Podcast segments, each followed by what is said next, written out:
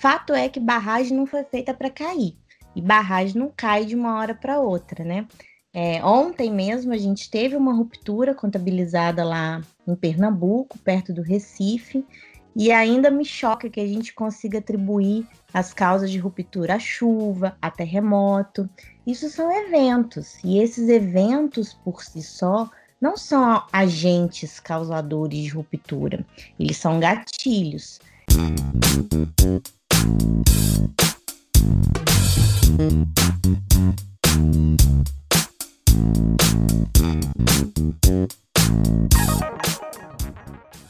Fala engenheiros e engenheiras, pegue sua trena, seu capacete, amarre sua bota, que vai começar mais um episódio do podcast Papo de Engenheiro.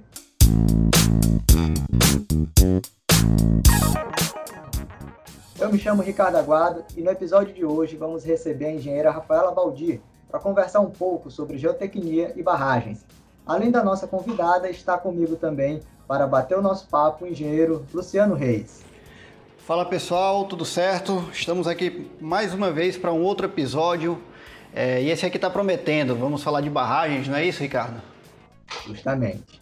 E no centro da nossa mesa está a convidada especial, Rafaela Baldi, engenheira geotécnica formada pela Universidade Federal de Minas Gerais e doutoranda em geotecnia pela Universidade Estadual do Rio de Janeiro, especialista em segurança de barragens professora universitária, autora do Manual para Elaboração de Planos de Ação Emergencial para Barragens de Mineração e, além disso, ainda é diretora de Meio Ambiente no Instituto Brasil e coordenadora de curso de pós-graduação em Geotecnia. Seja muito bem-vinda, Rafaela. Oh, o prazer é todo meu. espero que a gente consiga bater um papo aí bem proveitoso sobre essas barragens no Brasil e no mundo.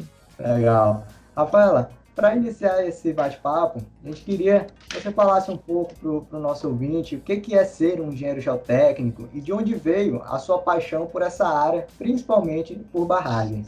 É, o geotécnico é uma formação que ficou bastante em evidência, né, por conta das rupturas recentes que a gente teve, principalmente aí no Brasil. Mas basicamente a geotecnia é uma das especialidades da engenharia civil a engenharia civil contempla várias cadeiras e a geotecnia é, contempla as disciplinas de mecânica dos solos, mecânica das rochas, a parte de resistência dos materiais. E quem quer se tornar um engenheiro geotécnico é, precisa ter alguma especialização pós-formatura num curso, é, preferencialmente de engenharia. Preferencialmente porque podem é, ser atribuídos esses títulos também ao profissional de geologia de, de engenharia de Minas. Então, a geotecnia ela é uma, é uma disciplina, uma formação que existem alguns cursos de especialização estricto e lato senso, existem os mestrados profissionais e os mestrados acadêmicos, e numa progressão aí da formação a gente ainda tem os doutorados, todos na área de geotecnia. É, a paixão pela geotecnia veio muito cedo, veio desde a graduação, quando eu trabalhei com iniciação científica dentro do laboratório de mecânica dos solos. E aí fui picada pelo mosquitinho da geotecnia e estou aí até hoje nessa área. Hoje em dia atuando basicamente em barragens, tanto de energia quanto de mineração, e é uma profissão que para mim tem sido assim motivo de grande paixão e de grande aprendizado. É, legal, Rafaela. A gente sabe que na engenharia, né, é, a engenharia não é tudo. A gente tem que aprender outras habilidades e até mesmo dentro da área de engenharia nós precisamos estar desenvolvendo é, essas diversas outras habilidades e as habilidades ensinadas em sala de aula. Eu queria que você é, colocasse para o nosso ouvinte é, o que, é que um profissional ou então um estudante da engenharia é, precisa fazer para seguir ou, na, na, carreira geotécnica? É, o que, que ele tem que desenvolver e o que, que ele tem que ficar né, de olho no mercado, é, nas outras profissões, para que ele possa estar tá entrando e prosperando nessa carreira. É, o profissional de engenharia geralmente é rotulado como aquela pessoa que gosta de fazer conta, né? E engenharia vai muito além disso. A gente não faz conta, a gente não é matemático, a gente faz dimensionamento. Então a geotecnia ela relaciona muito bem os campos da física, da matemática e da química.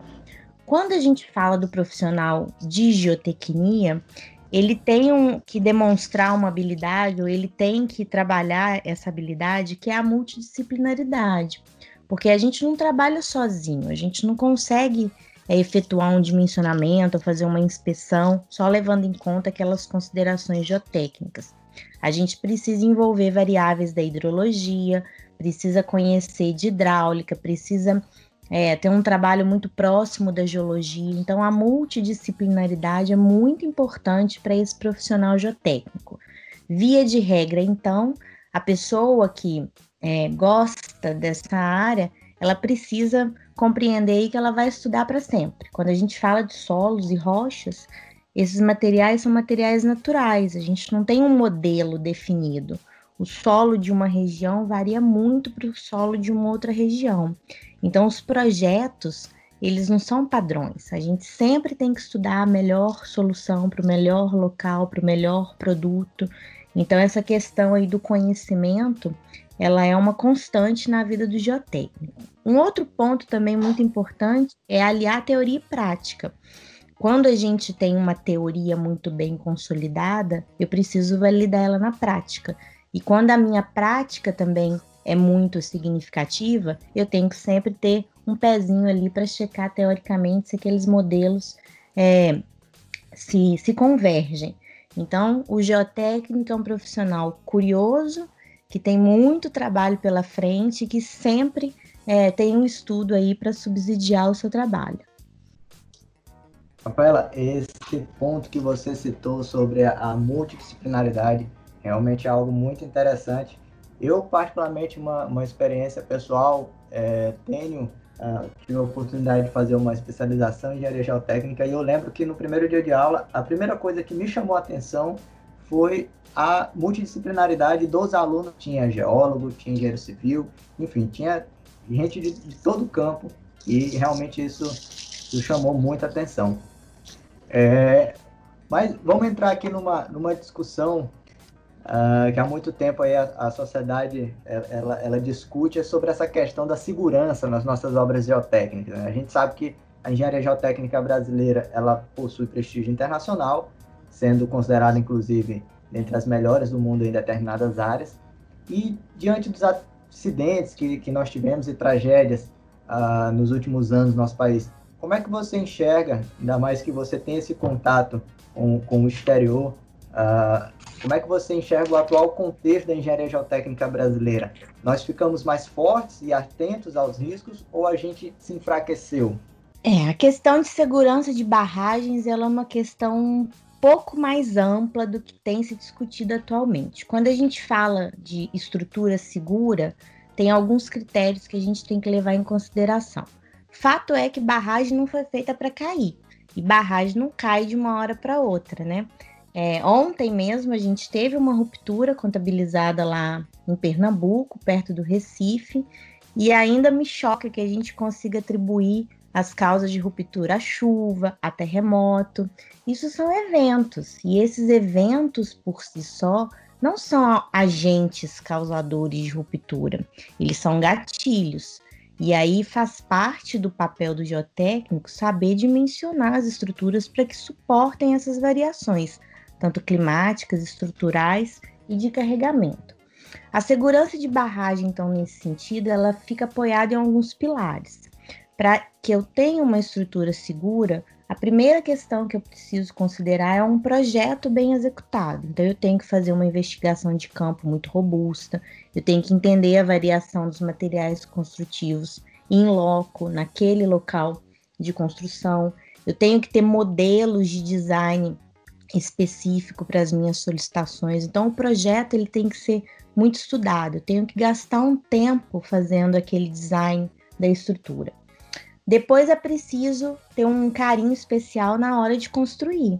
Eu não posso pegar o projeto e achar que na construção aquele desenho vai virar 100% realidade. A gente tem ajustes para serem feitos em corte, em escavação, em locação, em mudança de dimensionamentos. Então, é muito importante que a gente tenha um acompanhamento técnico aí durante etapa construtiva. Depois a gente vem para a operação. Operação de barragem é enchimento de reservatório com água, lançamento de rejeito, captação desse material. E esse processo de operação ele tem que ter um sequenciamento. A gente não lança rejeito não capta água de qualquer lugar.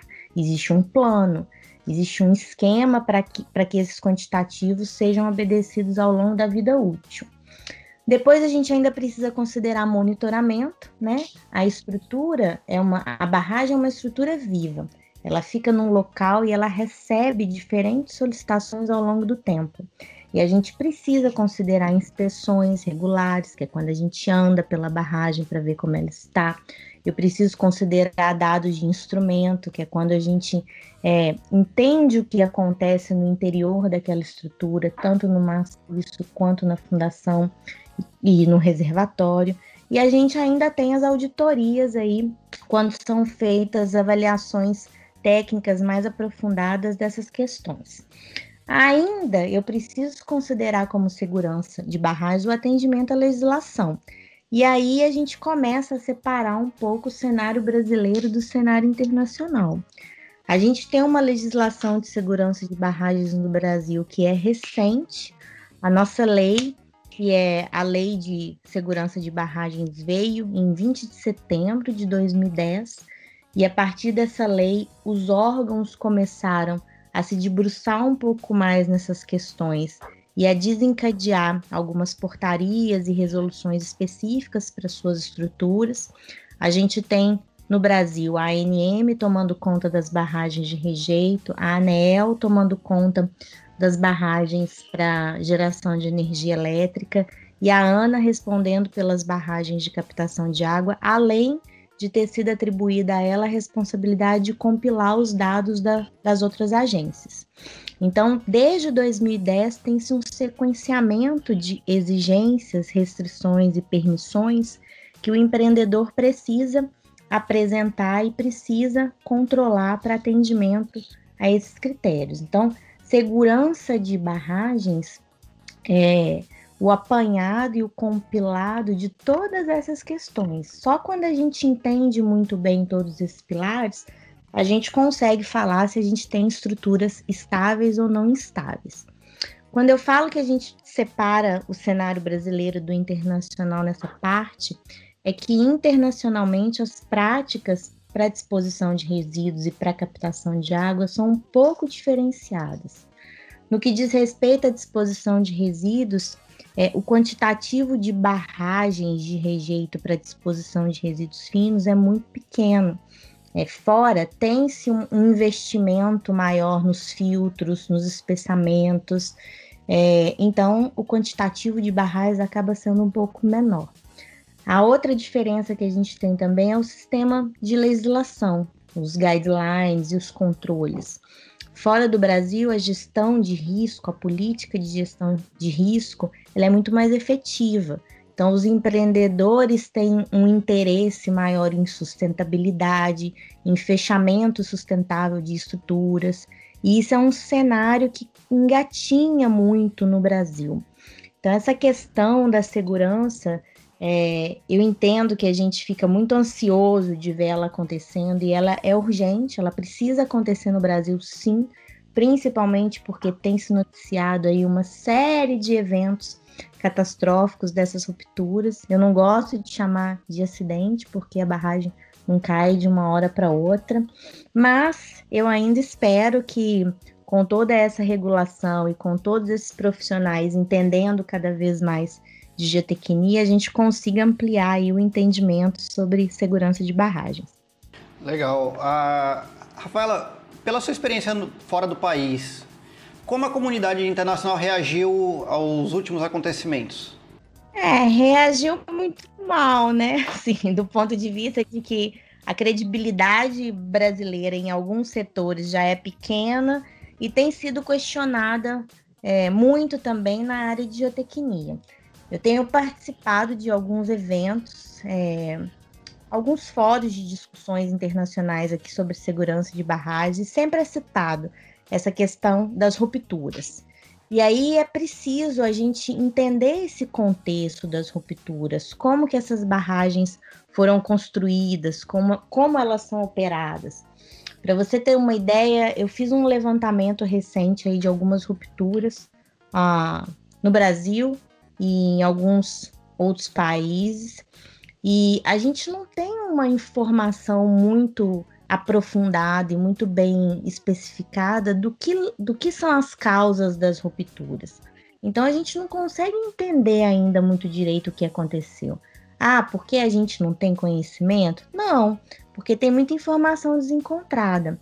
Se a gente tenta entender primeiro quantas barragens a gente tem no Brasil, é uma confusão danada, porque tem vários órgãos que contabilizam barragens e a gente ainda não tem um, um consenso de quantas estruturas a gente tem.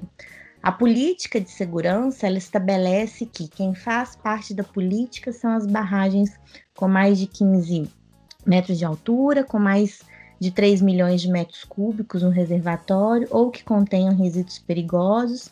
E essas sim, os órgãos sabem onde elas estão, porque elas são fiscalizadas.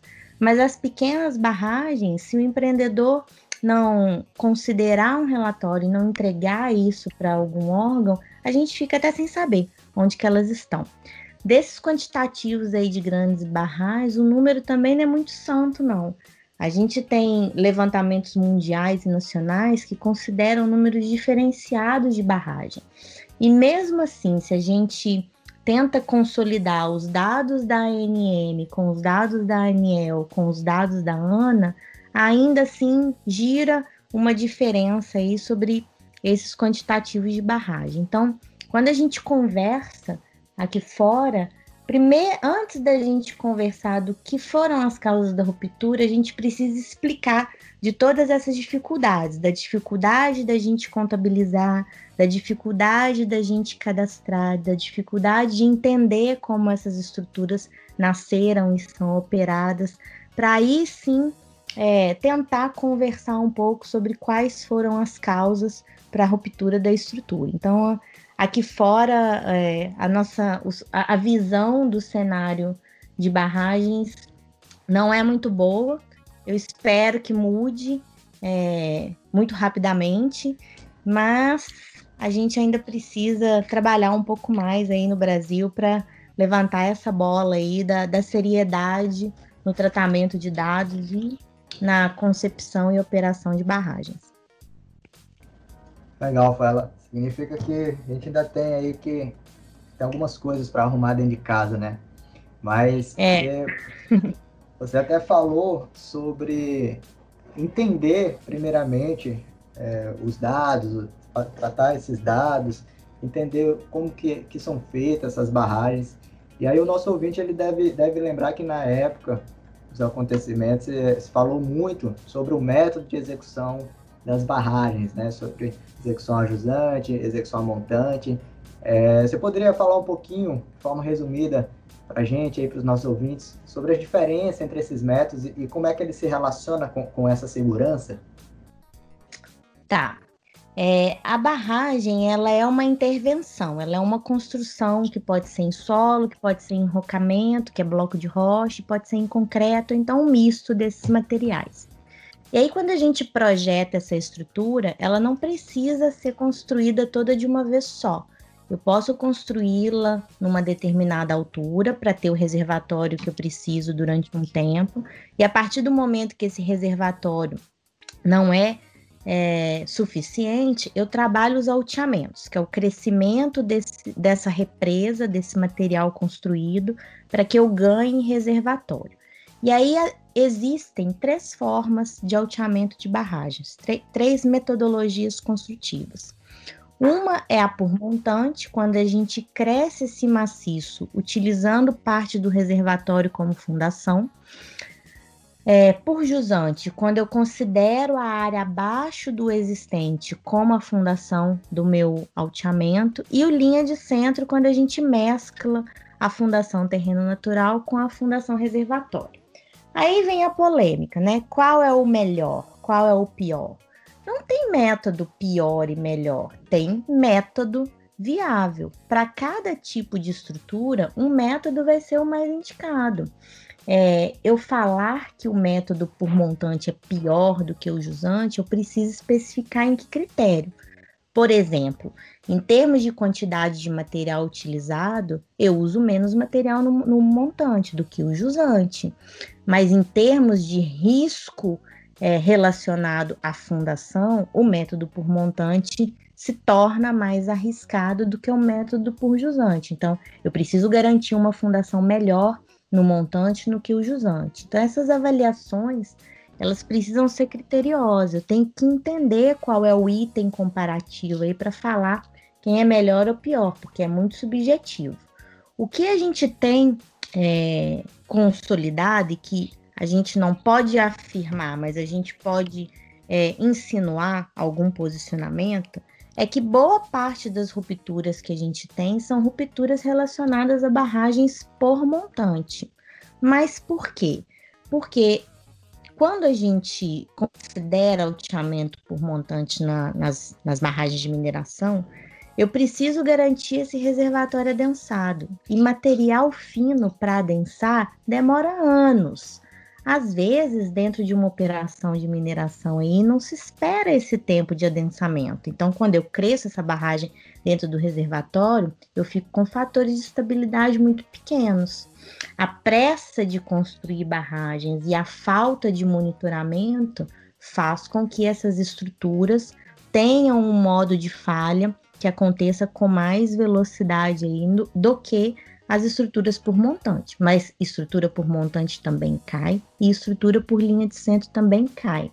Então a segurança de barragens ela vai estar relacionada a como que você garante as variáveis que foram utilizadas nessa estrutura e como que você monitora os sinais, os indicativos de que alguma coisa está acontecendo naquela estrutura. Se a gente ignora, a segurança é baixa. Se a gente controla, eu consigo ter uma segurança ampliada.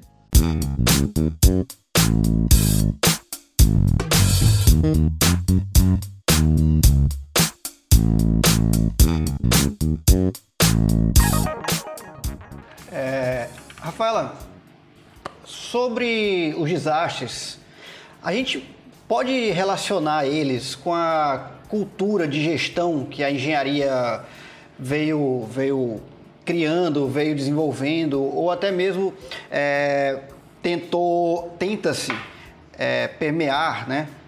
Que seria de gerir o problema ao invés de evitar, né? Seria aquela tal de a gente prefere remediar do que prevenir.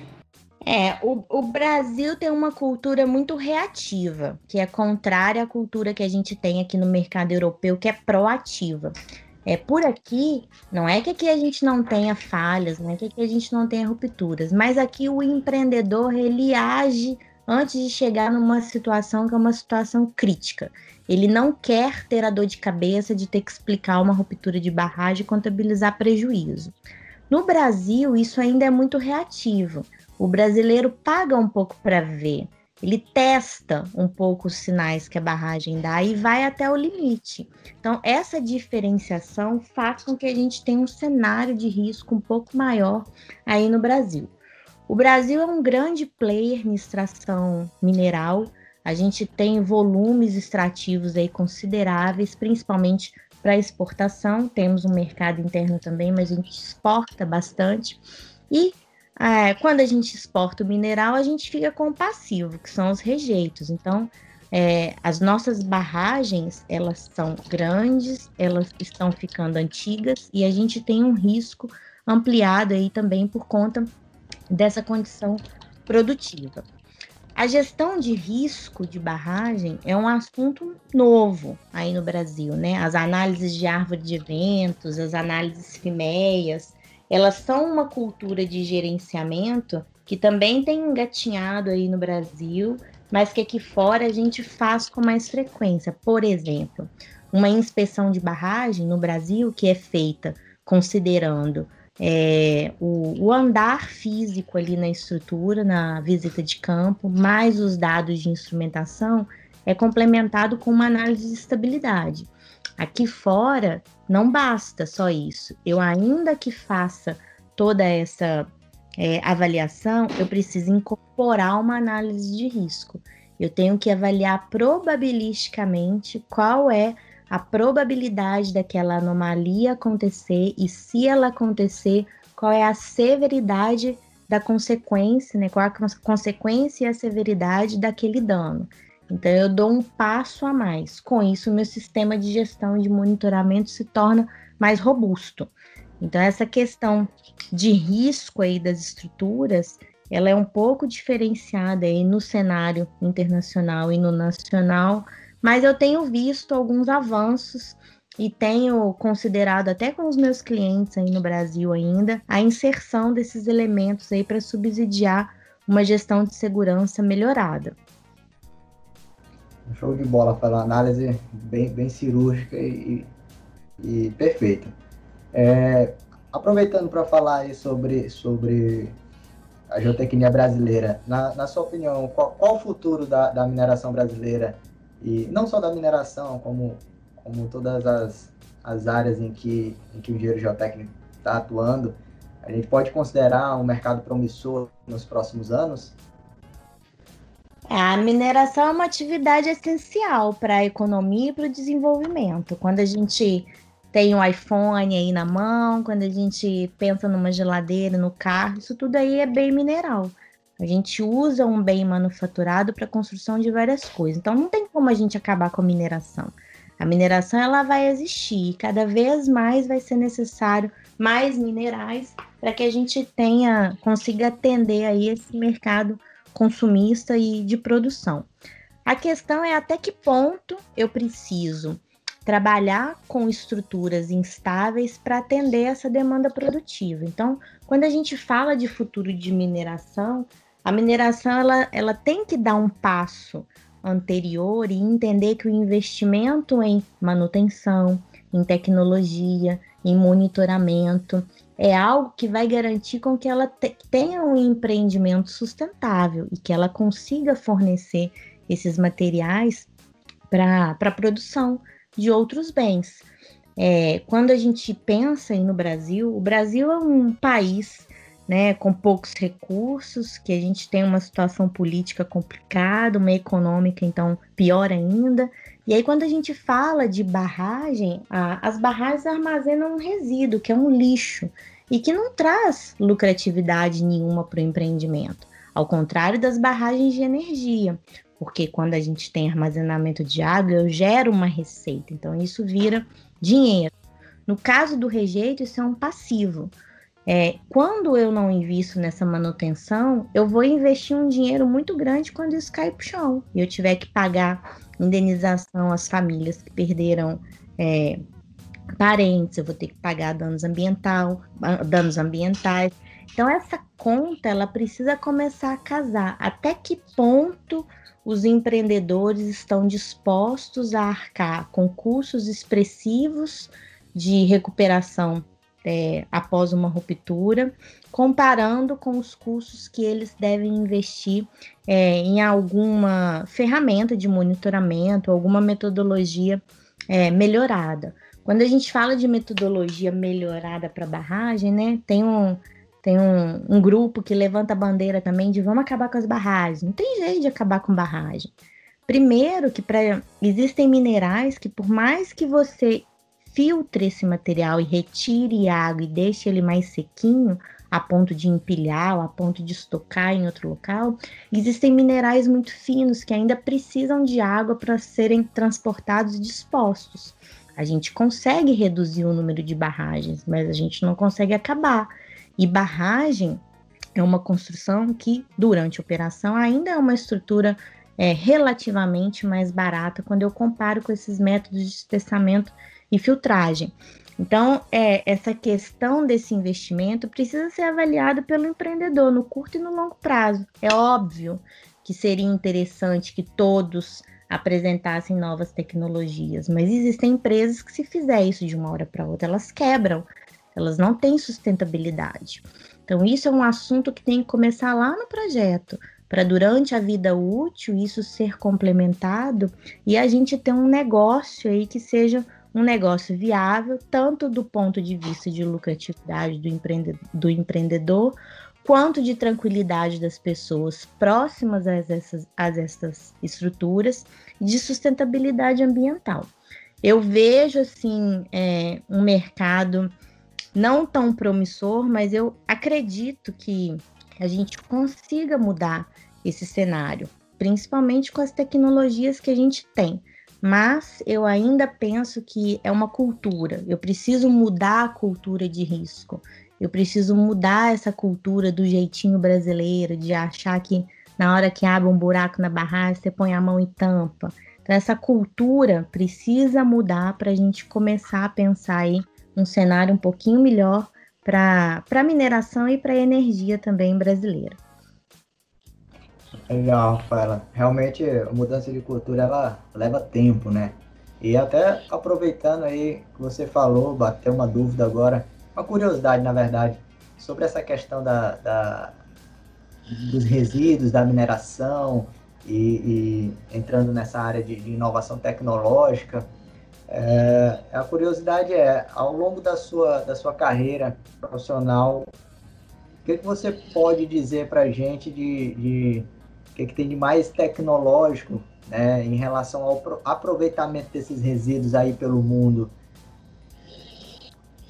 É, existem muitas formas da gente reaproveitar. A barragem, né, falando de rejeito, que é o que dá mais dor de cabeça, a gente tem a. Quando a vida útil da barragem é finalizada, a gente tem as etapas de descomissionamento e descaracterização. Descomissionamento é quando a gente para de operar eu paro de lançar rejeito, eu paro de captar água. E descaracterizar é quando eu reintegro essa área ao meio ambiente, ou seja, eu removo esse material tanto do maciço quanto do reservatório.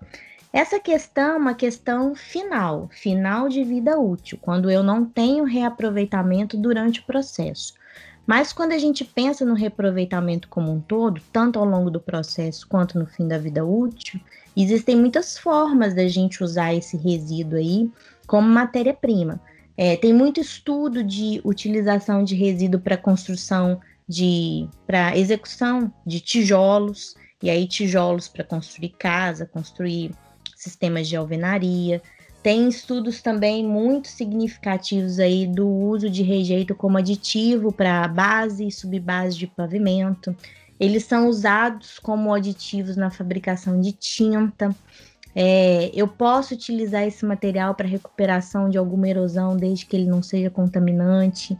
Existem tecnologias para disposição de resíduos, onde a gente ensaca esse material num saquinho, que é um saco de geotêxtil, e aí esse elemento ele adensa dentro do saco. Eu tenho drenagem do material, então eu consigo empilhar isso num local e com isso reduzir a questão das barragens. Então, existem muitas formas de, re, de reaproveitamento. A questão é o custo, né?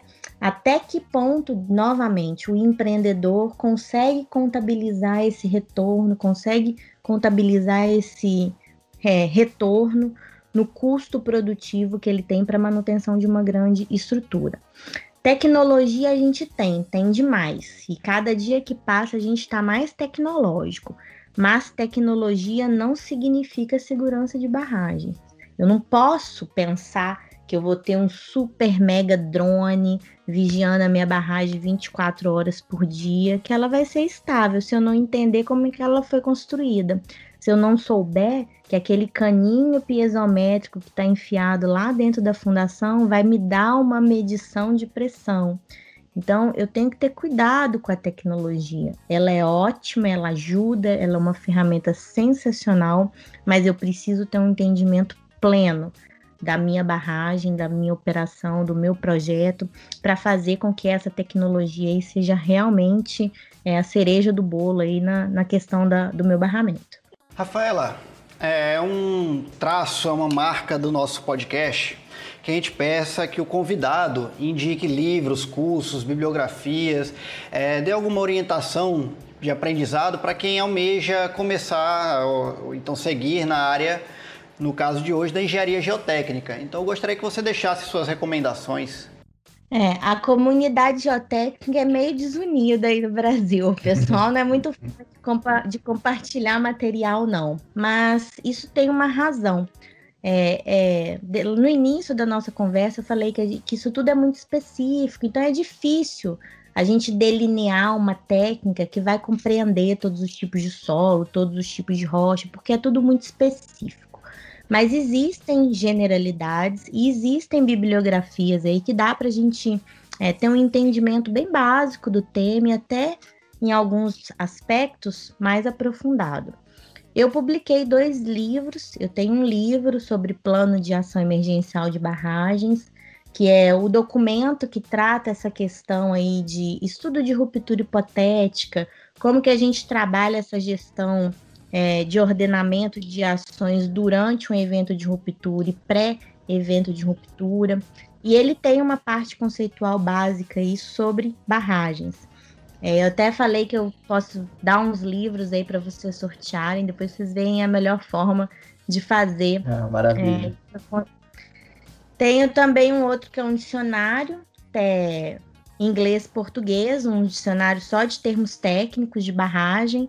Para quem quer se aventurar aí nesse mercado, é interessante é, ter um entendimento aí dos termos técnicos. E, e agora estou finalizando a editoração de um terceiro livro só de rupturas.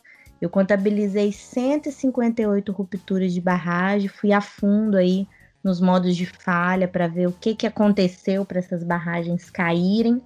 E ele vem aí com esse levantamento e vem com um método novo de análise de risco aí para barragens baseado em inspeção. Então, eu tenho esses três para indicar. Além disso, a gente tem uma bibliografia nacional e internacional também considerável.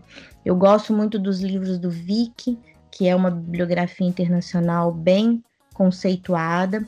E a gente tem livros de mecânica dos solos disponíveis aí na, nas livrarias que tratam muito dessa questão aí de projeto, de investigação, de entendimento.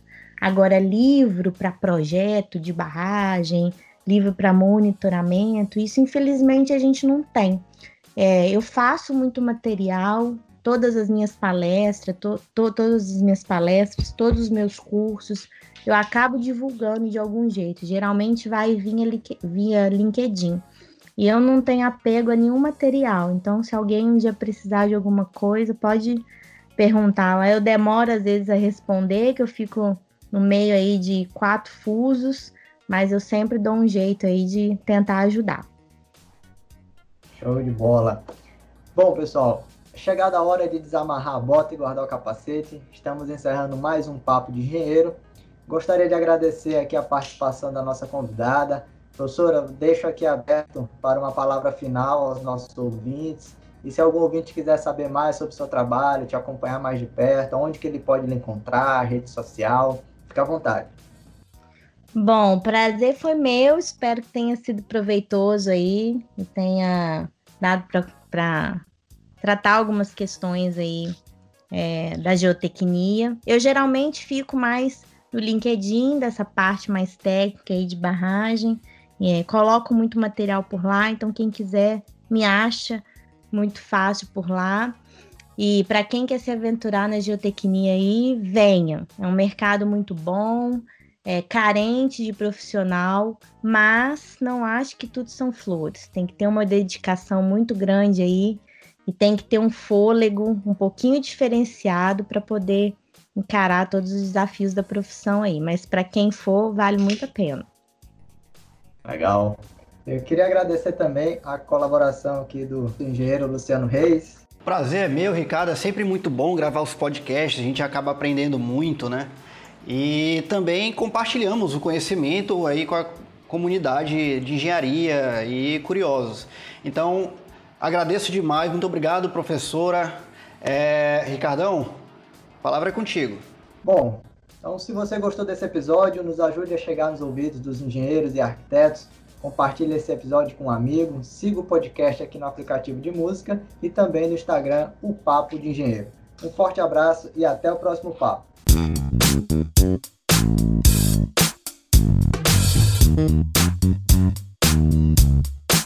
Thank you.